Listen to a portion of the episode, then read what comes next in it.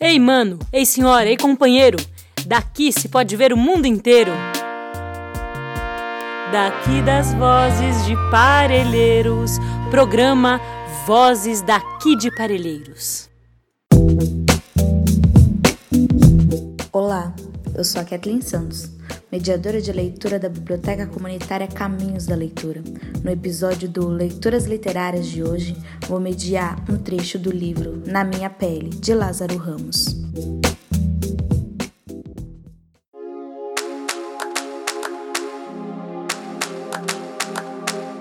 Na ilha, o conceito de beleza era nosso.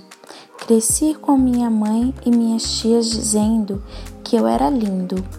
Não tinha ideia se seria discriminado ou se as minhas escolhas ficariam mais difíceis por causa da cor da minha pele. O que eu entendia eram as limitações de uma família com pouco dinheiro. Em geral, todo mundo tinha um sonho de trabalhar na indústria de petróleo da região. Ir além dessa linha parecia difícil. Outros limites também se mostravam quase impossíveis de ultrapassar. Eu me perguntava, criança, se algum dia andaria de avião ou se era possível comprar para fazer uma feijoada mais de uma calabresa, seja lá qual tipo. Nós chamávamos toda linguiça de chouriça.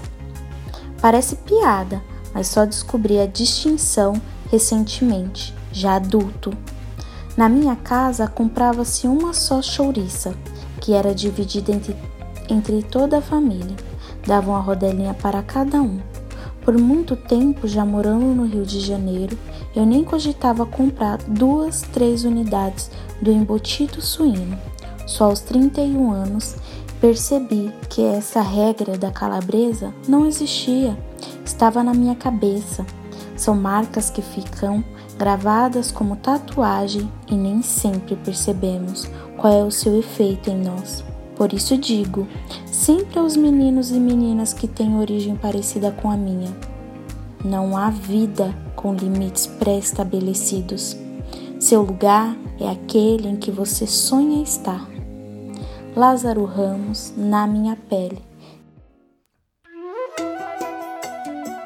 Esse podcast é uma iniciativa da Agência de Comunicação Comunitária Vozes daqui de Parelheiros.